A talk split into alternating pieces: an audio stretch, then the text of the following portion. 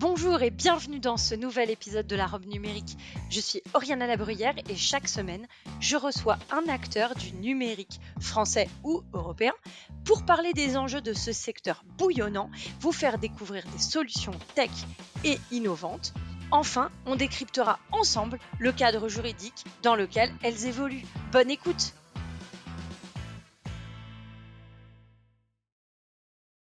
So thank you uh, for coming at uh, La Robe Numérique podcast. And so, Max, can you explain us uh, how everything began? Um, yeah, I guess there's different beginnings in the sense of um, I think I was interested in computers already as a little kid, like you know, taking everything apart. Um, and I think many people that work in privacy um, are usually the people that love technology as well. And I think that's always important to highlight. Um, and then I was in high school in Florida, and that was the first time when in our school in Florida everything was like digitalized. There was like a number for everything.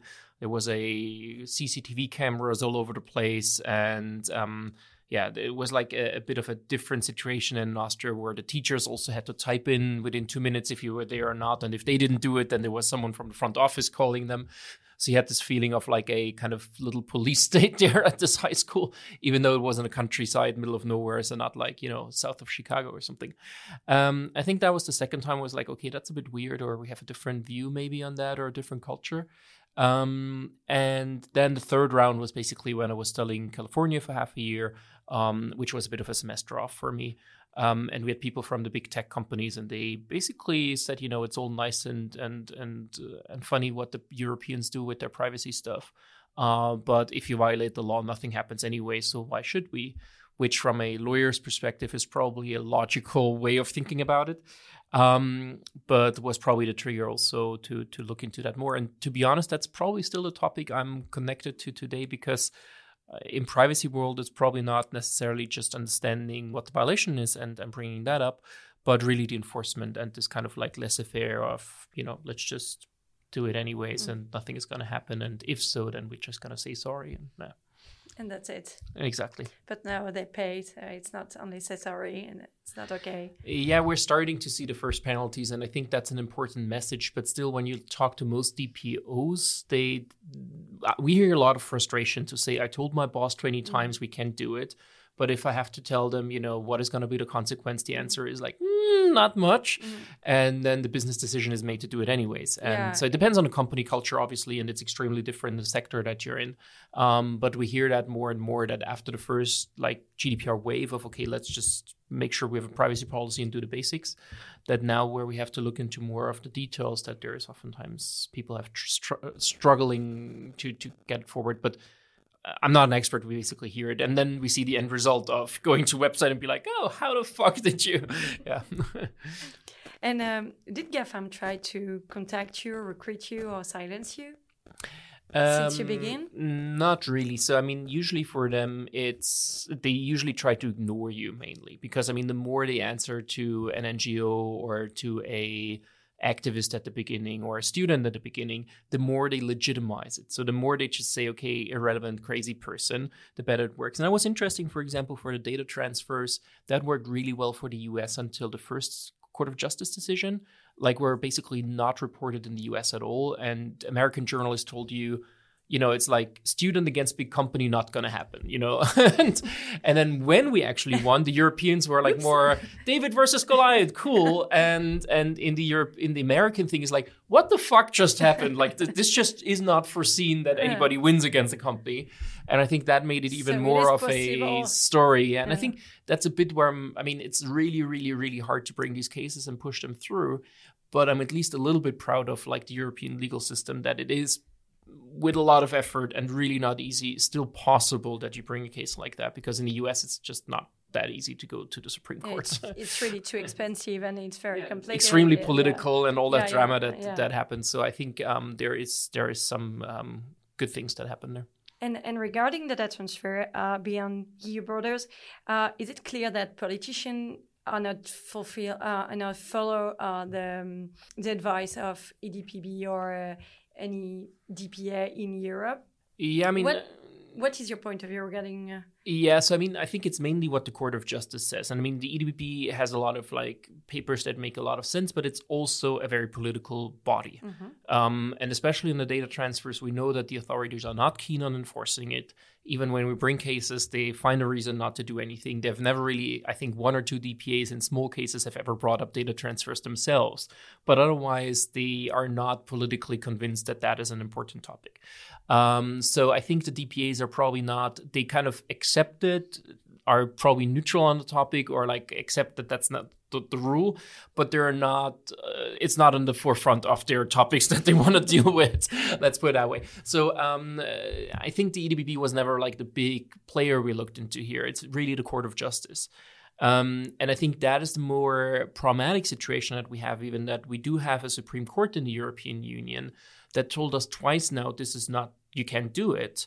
Um, commission. Uh... And politics just moves on and does it anyways. We have a similar situation with data retention, where basically oh. the Court of Justice again and again and again and again tells everybody, no, you can't do data retention, and the member states still do it. And I think that is something that triggers me more than the privacy discussion is kind of this rule of law question mm. of if we have a supreme court and you may agree and you may disagree and i definitely disagree with a lot of stuff that comes out of courts uh, but there is an ultimate arbitrator in in a in a rule of law system that you can criticize but you cannot just ignore. And and i the think commission ignore it. Exactly. The commission ignores it. Um, the member states to a certain extent also the dpas and we have in the data transfer situation um, kind of a big Mikado, as you would call it in German, like all the little mm. sticks that just no one wants to move. And it's basically the mm, the companies say, okay, the DPA should give us guidance, but actually, when they give us guidance to say don't do it, then we don't want to hear that guidance. Then also during the GDPR, we wanted to have regulated self-regulation, so we wanted to regulate data transfers ourselves, but now we actually have to do it tr- transfer impact assessment. We are worried about it then the authorities are worried to actually enforce it because they would be the ones killing the internet. Then kind of Europe looks to the US saying, how about the big US tech companies? They could put pressure on and stop it or move their operations to Europe and separate it. They say, you know, really, you're not running away, so mm. why should we do anything? Then there's US politics that basically says, okay, if the US industry doesn't push us, why should we move? Because fuck Europeans and their rights because they're not Americans. They don't have any rights. So you have like this uh, system where everybody is just in a wait and see mode. Um, and it seems we're just going in the third round of, the, of this washing circle, and I don't know um, how many washes we are on until we're finally coming out dry here. so, um, but but that is a bit the the situation. And It's kind of frustrating because um, you know a lot of energy by everybody, a lot of time is wasted on this. Um, and you know what is the gonna the Court of Justice gonna say?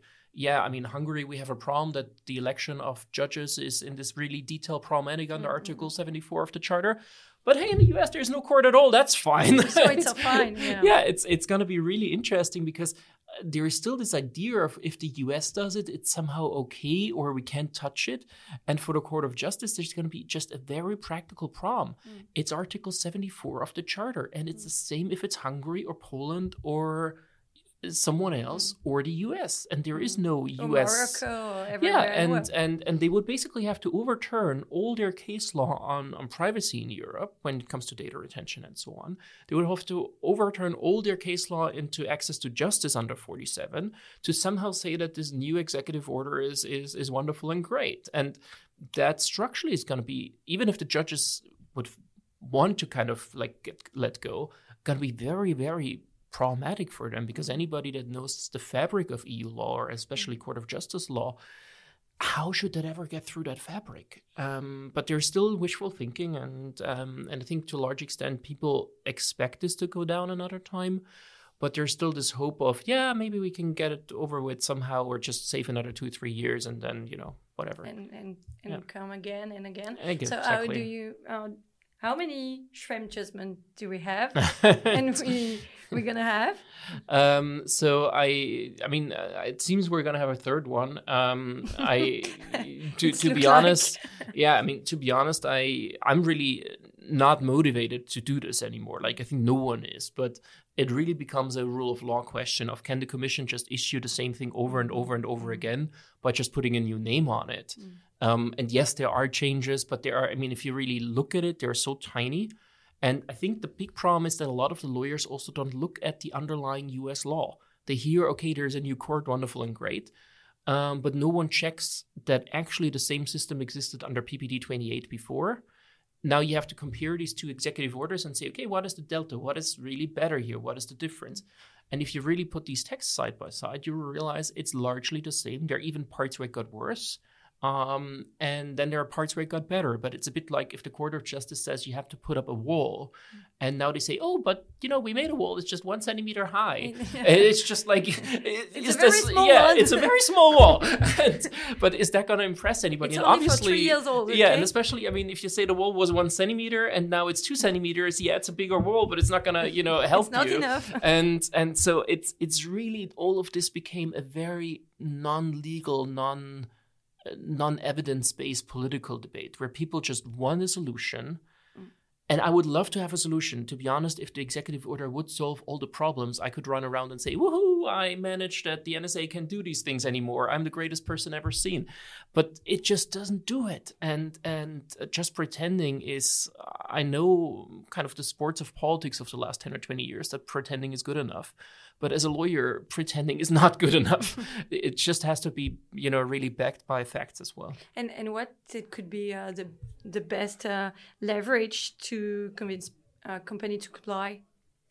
Um, I think right now, I think there's different ways. I mean, if you really want to be efficient and just look from an uh, um, uh, time uh, I think from a company perspective, there's really the view that you can say um, if we re- it's really just about money, then probably not complying right now is making sense.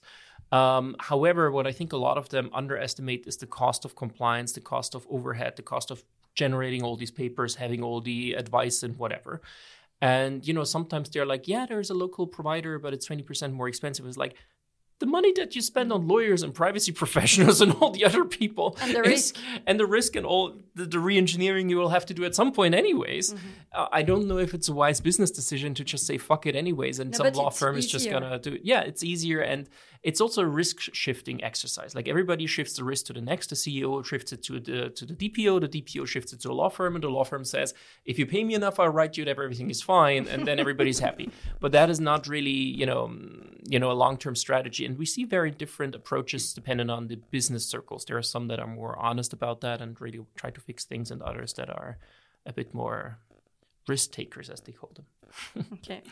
Uh, what do you the most proud of the most proud of? Um, I'm generally not a person that is proud of many things. So that's a, a, tricky question for me. Um, I think generally what what noyb has developed into is like one of these kind of you know forces for for moving stuff forward. I think that that worked rather well you know, if you start something like that, you always have the illusion that all of that should work much better and quicker and should be done in a, in a year, and then you realize that it just takes forever. So I think that is probably what I'm the most proud of in that sense. That um, there is now a bubble of people that want to work in the right direction and that that are really, I think, to a certain extent, we're pacemakers also for the authorities. That oftentimes, on the one hand, you know, get annoyed by us pushing them. I understand because it's work and so on. But at the same time, also, I think a lot of times get inspired. So a lot of the European authorities um, also invited me to just basically give an inspirational speech to their own staff to say, guys, you can do something. Um, and I think that is that is interesting how that develops. Hannah, my last question: How can we support noyb Oh, um, yeah. So there's multiple things. Uh, first of all, um, we're donation driven, so that's the easiest way to support. That's a couple of clicks. Um, otherwise, usually we do have for especially people in the field, we have GDPR Hub, which is like a knowledge platform where people can find decisions and so on. We're always looking for volunteers there to help us summarize decisions and so on. Um, and then one thing that's really interesting is if people find issues where they're like, okay, there is a concrete privacy issue um, ideally, I have the evidence or I can lead you to it. We're also always super interested if people send us stuff over. That can be done just via email, or we even have like a secure drop where people can anonymously send us stuff. So I think that's typically the different ways of of, of putting stuff out. Plus, obviously, you know, sharing and promoting what we do is always great and appreciated. Okay, thank you so much for uh, for coming in uh, La Robe Numérique podcast and. Uh, and hope to to have a Schrems III because we need to stop that kind of thanks a lot pressure. Thank you. Thank you.